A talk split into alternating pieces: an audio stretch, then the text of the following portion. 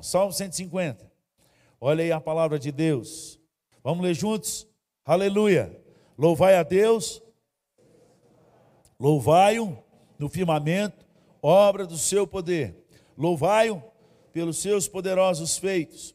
Louvai-o consoante a sua muita grandeza. Louvai-o ao som da trombeta. Louvai-o com saltério e com harpa. Louvai-o com adufes e danças. Louvai-o com instrumentos de cordas e com flautas. Louvai-o com símbolos sonoros. Louvai-o com símbolos retumbantes. Todo ser que respira é louve ao Senhor, não é louva não. Não é com A não, é com E ou com E. Aqui fala mais igual paulista, com E. Então, louve ao Senhor, é ordem, não é se quiser, é uma ordem de Deus. Então, se você está aqui, filho, existe uma ordem sobre nós, e a ordem é de louvar a Deus. Salmo 150 encerra os cinco livros de Salmos, eles são distribuídos em cinco livros. Eu não decorei tudo, mas o primeiro livro eu sei que são 41 salmos, dos quais 32, se eu não me engano, foram escritos por Davi. Na verdade, 73 salmos foram escritos pelo rei Davi. Quase aí dois terços de todos os salmos. E o Salmo 150 é um salmo que termina o quinto livro dizendo como ou em que lugar, ou de que jeito, qual é o padrão de adoração a Deus. E eu creio em tudo que a palavra de Deus diz para eu crer. Eu creio em tudo que está escrito. Então a palavra de Deus começa dizendo que a gente deve louvar a Deus no santuário, mas também no firmamento. Todo lugar é lugar, todo lugar cabe louvor a Deus. Todo lugar. Na verdade, a nossa vida deveria ser uma vida de culto a Deus. Essa é a vida daqueles que foram resgatados das trevas, do império das trevas, e ele foi retirado e transportado para o reino da maravilhosa luz do Senhor. Quando o Espírito de Deus faz essa transposição, essa libertação do império das trevas, e agora ele está em outro reino. Você foi livre, salvo, Hoje eu sou livre, é livre do império das trevas, mas você faz parte do reino de Deus.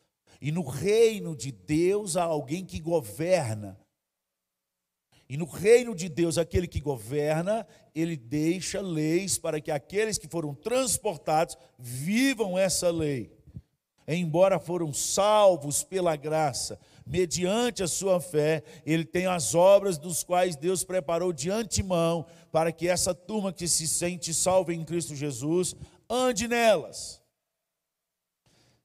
E Romanos capítulo 12, que você vai ler essa semana, fala que aquele que é esse salvo em Cristo Jesus, como ele deve viver a sua vida, porque a sua vida é uma vida de culto a Deus, em todos os atos. E ele vai passar para você um padrão de culto. E no padrão de culto fala que não é só no domingo à noite, quando a gente para no louvor, que tem que ter reverência a Deus, porque Deus está no lugar. O Senhor está no seu santo templo, cale-se diante dele toda a terra. Abacuque 2,20, não é só aí, agora o Senhor rasgou o véu de alto a baixo, e agora ele está em toda a casa aonde há um oikos, aonde há uma comunhão, aonde dois já estão reunidos, ali ele já se faz presente, porque é assim que está registrado no Novo Testamento. A partir da morte do nosso Senhor Jesus, o véu foi rasgado. E então agora ele não está só no santo templo, mas ele faz morada no templo que sois vós, casa de Deus. É assim que diz as Escrituras. Então nós devemos adorar a Deus aqui, ah, quando nós estamos aqui, mas lá em casa. Nós devemos adorar a Deus quando a gente está acordando para tomar um café. A gente deve adorar a Deus quando você toma remédio de pressão igual eu e esquece, ainda toma água de coco antes de dormir. Quem sabe é. Quem faz isso já entendeu o que eu quis dizer. Mas é no mínimo umas cinco vezes que você atrapalha seu sono. Você tem que levantar de novo e levantar de novo. Ali no levantar não é para murmurar, não é para reclamar, mas é para louvar a Deus. A nossa vida em todo o tempo tem que ser uma vida de adoração, de bem dizer, de louvar a Deus. Quando a gente leva essa cultura para dentro da nossa casa e começa a fazer isso e falar com todo mundo: olha, eu quero que vocês me ajudem, porque o murmurador maior dessa casa aqui sou eu. Estou contando a minha história para você. Falei, aqui dentro da nossa casa, a, a, cultura da murmuração vai morrer a partir de hoje, no nome de Jesus. Isso foi um, quase 11 anos atrás. Eu já era pastor. Eu estou com 25 anos de ministério, já, graças a Deus. Eu falei, aqui na nossa casa vai entrar agora a cultura da gratidão, custe o que custar, nós vamos render graças por tudo, porque essa é a vontade de Deus para com todos os homens. Isso é para com todos os homens, com nós que dizemos que somos servos de Deus, e eu ainda mais que sou líder da igreja, aí é que nós devemos adorar e nós vamos louvar o Senhor, doa o que doer. Eu não quero ninguém murmurando nessa casa, e eu quero que vocês me ajudem, porque o maior murmurador dessa casa sou eu. E nós começamos a orar e jejuar por isso. Toda semana. Deus nos ajuda, começa a nossa casa tem que se transformar numa casa de oração. Se o Senhor falou que nos últimos dias a casa do Senhor seria chamada casa de oração e que todas as nações ia ver pessoas que vão afluir para os montes e essa casa seria chamada casa de oração, meu Deus, faz a minha casa uma casa de oração. Uma casa de relacionamento com Deus. Oração não é repetição de, de, de salmos. É você viver os salmos. É você falar os salmos e, e, e viver aquilo ali na sua vida. Quando você estiver angustiado, você pegar um Salmo 62, Salmo 63, começar a pregar para você mesmo, diante do espelho, angustiado, porque estás abatido, a minha alma, porque te perturbas dentro de mim. Espera em Deus. Isso é cultuar a Deus com salmos. É mais do que ler ou repetir.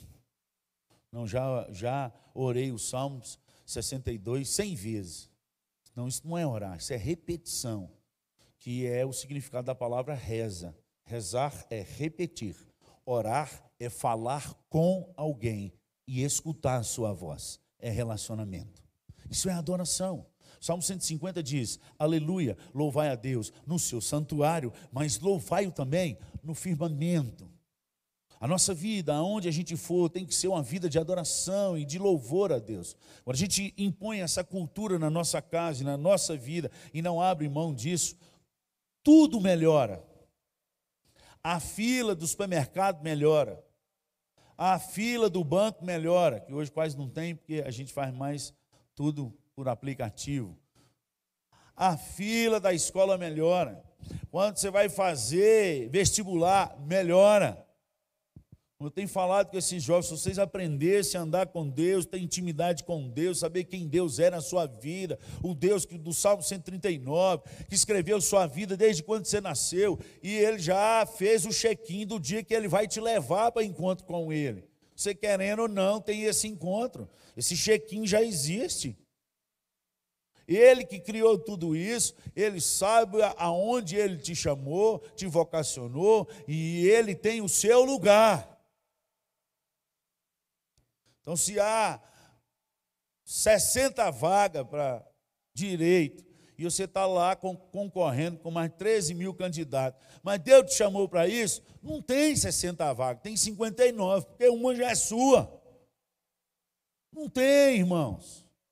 Lembra de Daniel, Sadraque, Mesaque, Abidinego. Entraram no vestibular lá do rei, três anos, e eles decidiram firmemente não se contaminar, eles foram na direção contrária dos demais jovens da sua nação e das outras nações. Aqui era um empregão da bênção. E eles foram lá para honrar o nome de Deus e jejuaram três anos. Foram dez dias para o eunuco ver como é que eles estavam. Depois eles tiraram toda a alimentação, só legume na água. Três anos. No final, quando eles chegou o dia do vestibular, as demais vagas era da outra turma, mas a vaga da liderança maior foi de Daniel, Sadraque, Mesaque e Abednego, porque Deus tem um propósito sobre a vida do seu povo que o ama, que o adora, que não se curva diante de Baal, que não se curva diante de reis, que se curva diante somente de Deus. Louvai ao Senhor no templo e louvai ao Senhor no firmamento, obra das suas mãos. Se você louvasse mais a Deus no seu emprego, na sua empresa, se colocasse Deus mais à frente dos seus negócios, você ia ver o que ia acontecer. Lutas iam levantar, levanta em todo lado. Está na Bíblia, ela não mente. Mas você ia ver o que essa geração hoje não tem visto por andar politicamente correto e não andar do jeito que a palavra de Deus manda a gente andar, louvando a Deus em todos os lugares. Mas aqui continua: louvai-o pelos seus poderosos feitos, louvai-o consoante a sua muita grandeza. Então, primeiro ele fala qual é o local, mas agora ele fala o porquê você deve louvar a Deus. E talvez a sua adoração não tenha atingido aos céus, porque você só louva quando ganha um carro zero.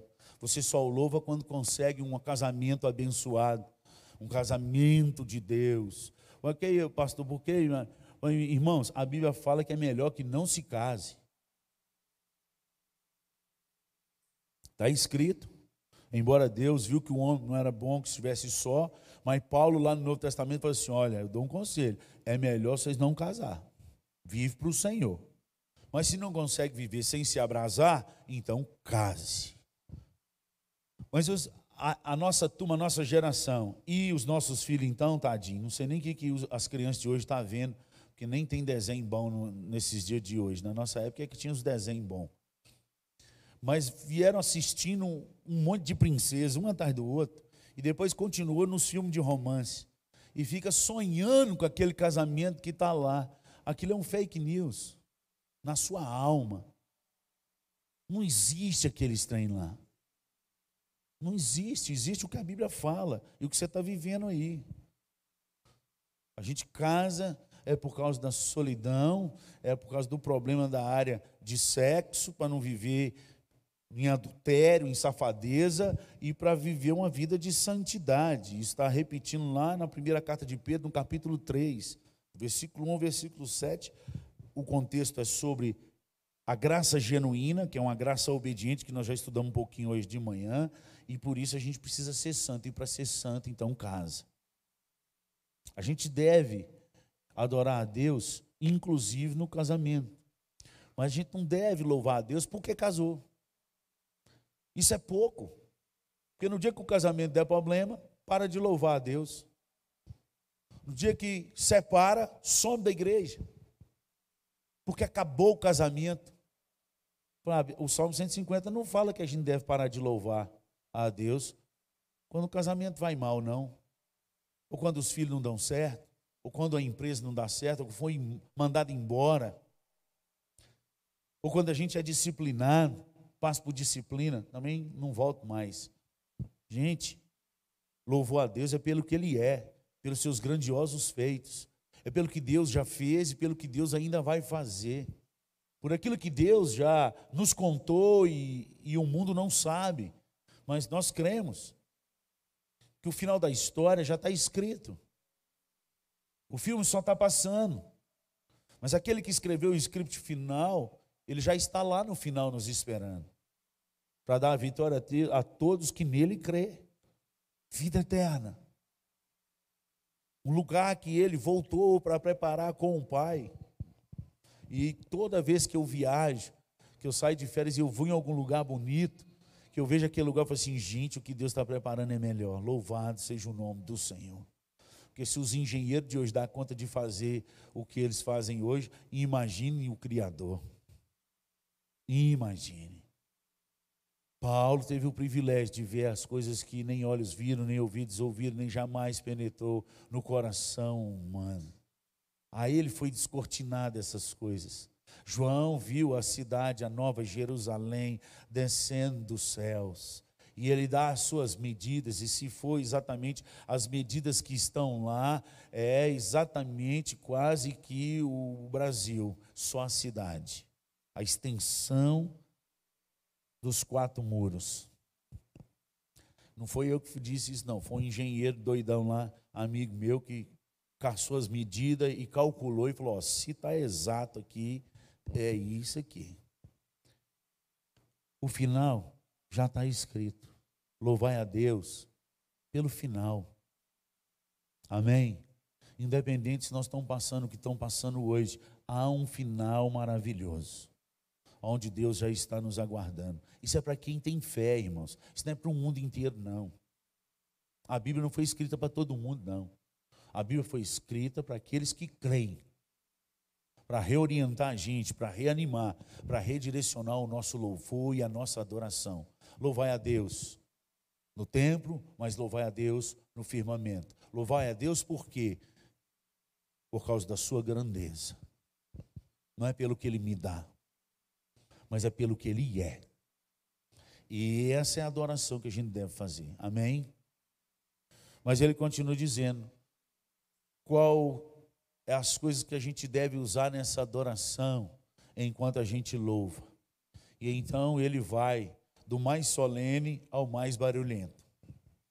Não é a minha adoração que agrada a Deus, e não é a sua, não é do seu jeito. A gente tem que parar com isso, de achar que os cânticos mais e os hinos mais tocados de harpa, de órgão, esses é que são de Deus. Começa com eles. Aqui vai falando, louvai a Deus, né? Aliás, começa até com a trombeta, não é nem com a harpa. Louvai, versículo 3, louvai com o som da trombeta. E essa trombeta aqui, na verdade, a expressão aqui no hebraico é aqueles chifres que os, que os judeus tocam até hoje, quando eles estão felizes, chamados de chofar não é, não é, é versão brasileira, não. É os original lá. Louvar com isso. Louvai a Deus com saltério, com harpa. Saltério era um instrumento que hoje foi, foi melhorando. Foi aquela chamada gaita de fole. Quem conhece a gaita de fole dos escoceses? Era uma bolsa de couro com os negócios que emitia som. É esse aqui. Lá, se você for estudar. Louvai-o com harpa. E agora que chegou a harpa, mas antes teve a trombeta. Louvai-o com harpa, louvai-o com adufes e danças. Irmãos, está escrito. O que está escrito, está escrito. Que dança é essa? Isso aqui eu fui dar uma estudada, é aquilo que Miriam fez, cantou e dançou quando estava na presença de Deus, com um pandeiro, com tamborim, aquilo que Davi fez quando a arca estava voltando, e ele pulou e dançou. É para Deus, não é uma arte cultural, não, é para Deus. É o que está escrito na Bíblia. E nós precisamos aprender essas coisas. Então, quando sua criança, seu filho, principalmente os pequenininhos, que tem um coração mais limpo do que nós. Aliás, Jesus falou assim: é dos tais que é o reino dos céus. Quando eles começarem a dançar num culto, adorando a Deus, levantando as mãos, ô irmão, não atrapalhe o culto dele a Deus, não. Deixa ele. Seu coração que é sujo, o dele é limpo. Deixa ele adorar a Deus. Quando ele estiver na sua casa, não repreenda. Não faça isso, porque na nossa igreja não pode. Ô irmão, Deus não está nem aí para mim e nem para você que a gente pensa, não. Deus está aí o que Ele deixou escrito na Sua palavra. É a vontade dele que vai prevalecer, não é a nossa, não. Nós precisamos aprender isso no nome de Jesus. Amém? Hoje é o dia que comemora a reforma. E para reformar, menino, dói. Mas nós precisamos mudar. Nós precisamos melhorar o nosso jeito. A gente crê nas Escrituras, aliás, a gente professa ela. A profissão de fé aqui, a gente fala que a gente promete não só reconhecer esse livro como um livro de regra, mas como um livro de fé e como um livro de prática. Aí quando chega na prática, a gente quer, não, esse aqui não pode, esse não pode, esse não pode, esse aqui não é, esse aqui já passou, esse aqui é. Só que não mostra nenhum versículo bíblico. Não dá nenhuma base na hermenêutica, que é no mínimo de dois a três versículos, para poder pautar aquilo que está falando. Nós precisamos mudar. O Salmo 150 não foi riscado das Escrituras. E naquele concílio lá na abadia de Westminster, que durou foram anos, para chegar no acordo do que, que realmente seria canônico, eles deixaram o Salmo 150. E o Salmo 150 fala que a gente deve adorar a Deus com adufes e com danças também. Então você pode louvar do jeito que você quiser, mas não atrapalhe o outro a louvar e adorar a Deus. Romanos, que você vai ler essa semana, eu acho que você vai chegar nesse versículo lá pelo terceiro dia. Fala que a fé que você tem, tenha para ti somente. Não atrapalha a fé do outro, não. Então a, a recíproca é verdadeira. Eu não atrapalho sua fé, a fé que eu tenho é para mim, mas por favor, você não vem atrapalhar a minha, não. Fica com a sua para você. Fé é fé. E nós precisamos aprender a respeitar um ao outro no nome de Jesus e não copiar o mundo e fazer igual o mundo está fazendo, porque a gente não crê no que eles creem, eles querem matar a gente. Eles querem mandar a gente embora das empresas. Porque a gente tem um direito de expressão e liberdade, tanto dada por Deus, porque antes importa agradar a Deus do que a homens, é o que está escrito na palavra, quanto a nossa Constituição nos dá o direito de expressar o que a gente pensa. E não é pecado e nem crime no nosso país. Mas a turma está ficando calada, enrustida, com medo. Irmãos, vai ler o Salmo 124 que nós lemos hoje de manhã. Se, se Deus não estivesse do nosso lado, Israel que eu diga. Quem tem Deus do lado, irmão, não tem medo da morte, não. Não tem medo de sofrer pela verdade. E está chegando a hora da gente mostrar quem é a igreja do Senhor Jesus. Quem anda na verdade vai sofrer. Porque verdade é verdade, ela não muda porque países ou leis querem mudar. Ela não muda. A verdade ela é absoluta, não existe várias verdades. Aliás, foi o nosso Senhor Jesus que disse: "Eu sou o caminho, a verdade e a vida". Então tudo que passa pela palavra do nosso Deus é a verdade absoluta. O resto é fake news. Vamos adorar a Deus do jeito que está nas Escrituras. Amém? Vamos dar liberdade para o povo. Eu não quero. Deus te abençoe. Aqui a gente começou a dar ceia na pandemia em todos os cultos. Tem gente da nossa igreja que não toma todos os cultos, porque no coração dele, pelo coração dele, deve tomar ceia uma vez por mês. Deus abençoe. Não precisamos ficar com raiva deles, não mas eu quero tomar todo o culto. E tem todo o culto, louvado seja o nome do Senhor. Amém? Em nome de Jesus. E assim a gente vai amando um ao outro e respeitando um ao outro e crescendo. E ele termina dizendo: Louvai com símbolos sonoros, símbolos retumbantes, todo ser que respira. Tem que andar numa atitude de louvor a Deus. Louve. Louve ao Senhor. No Salmo 1, os Salmos começa dizendo quais são as pessoas que adoram a Deus e que são bem-sucedidas. E quando elas andam nesse caminho de louvor e adoração, o que, que acontece com elas? No Salmo 150, ele orienta a gente que tipo de louvor a gente deve fazer, aonde a gente deve adorar.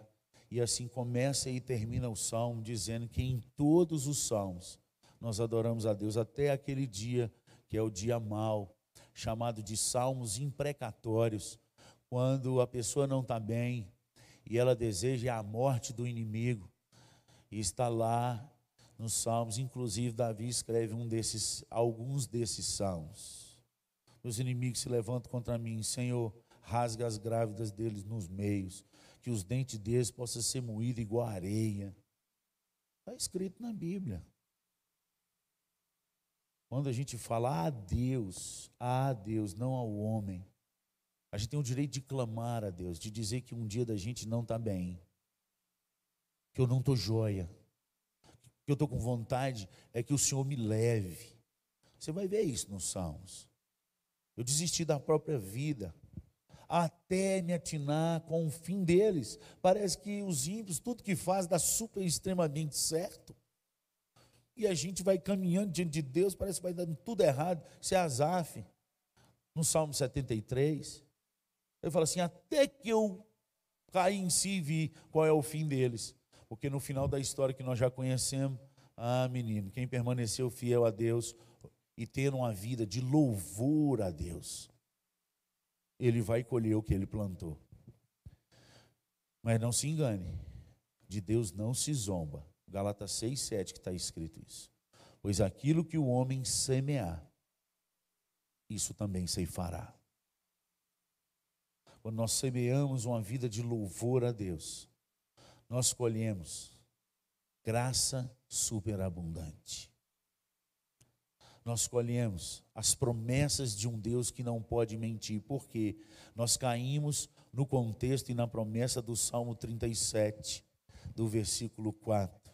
Agrada-se do Senhor, e Ele satisfará os desejos do seu coração desejos que você ainda não colocou nem para sua esposa, nem para seus filhos, ainda está lá dentro. Ninguém sabe. Quando você anda numa atitude de louvor e adoração a Deus, Deus começa a dar start nessas promessas que são para o aqui e para o agora.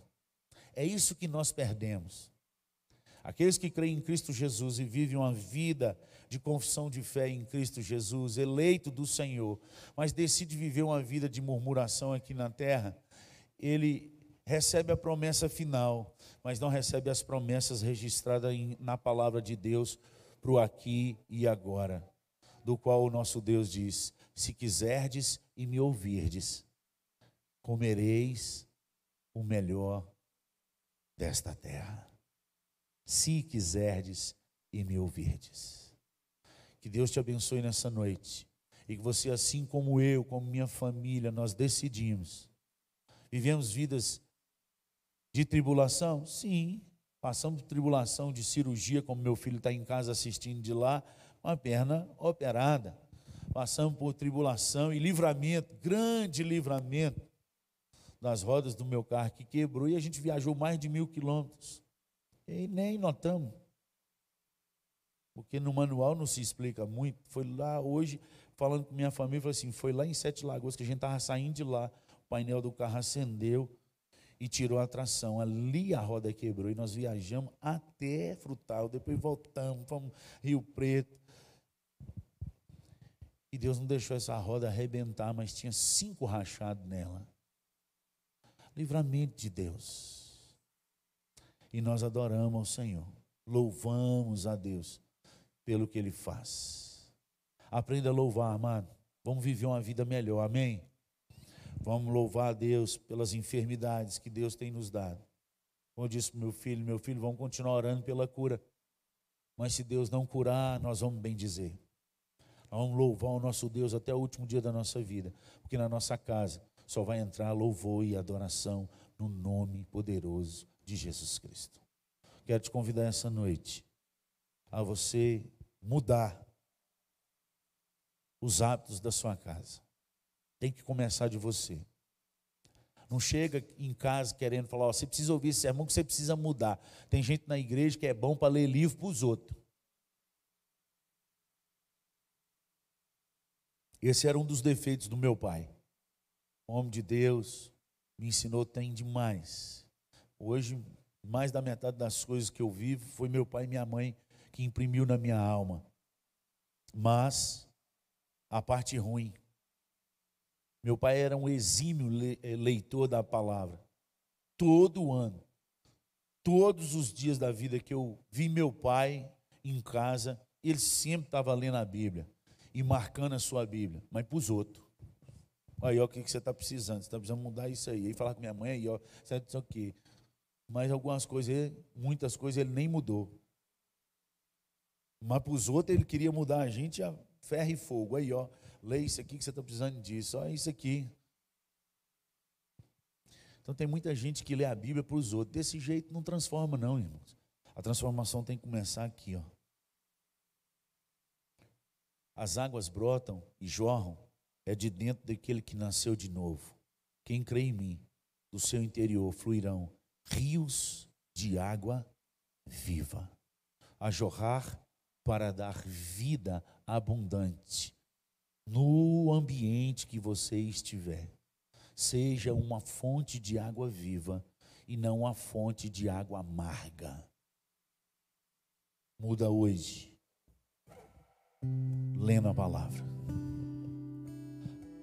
Lendo, você tem que ler o sermão de de manhã, até esbrasear o seu coração. Enquanto não chegar a isso, você não atingiu o que Deus quer da sua vida. Não é só ler, ela tem que queimar.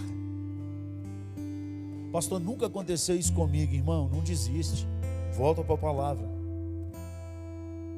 Porque Deus fala que a palavra dele é viva, é eficaz, é mais cortante do que a espada de dois gumes. Ela tem que chegar nesse ponto na nossa vida ao ponto de separar juntas e medulas, alma e espírito, a ponto de corrigir, de orientar, de limpar. Não chegou, tem que voltar para ela. Rios de água viva. Aí é outra coisa. Porque aonde você chegar, lá na sua empresa, na sua casa, as pessoas vão amar estar perto de você. Por causa de você? Não. Por causa das águas que jorram de dentro de você. Como é bom estar perto de você. Toda vez que você chega, parece que o ambiente muda. E você tem a certeza que não foi você, mas o Espírito de Deus habitando em você. Esse é o povo de Deus. Esse é o verdadeiro povo de Deus. O resto é fake news. Rios de água viva. Amém? Vamos orar? Vamos pular nessa fonte? meu Deus, essa fonte tem que nascer de dentro de mim. Eu já creio na tua palavra.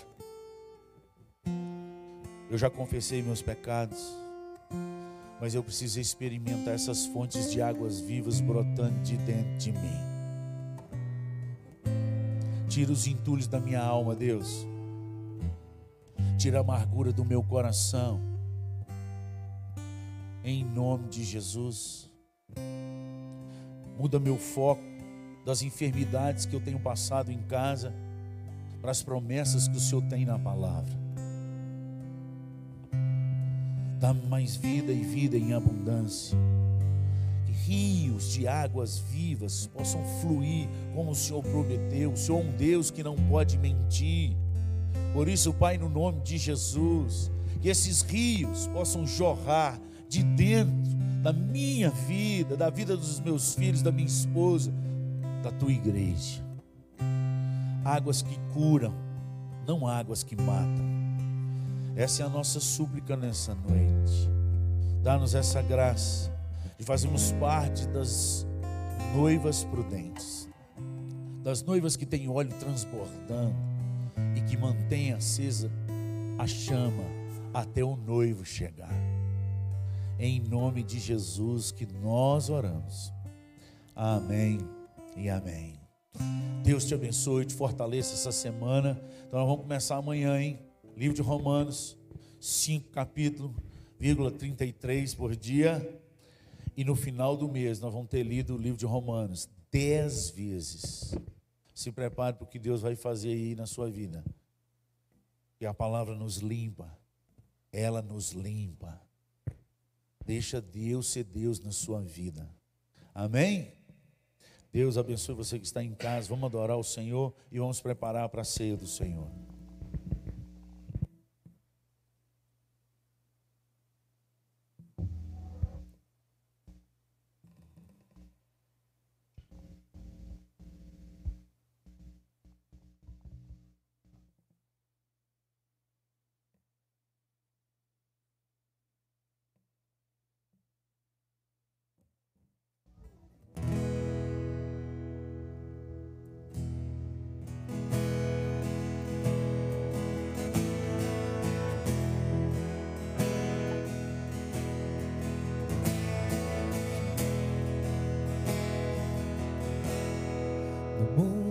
busquei, mas não preencheu-me. Canções tão vazias, tesouros que um dia se consumarão. Então você veio.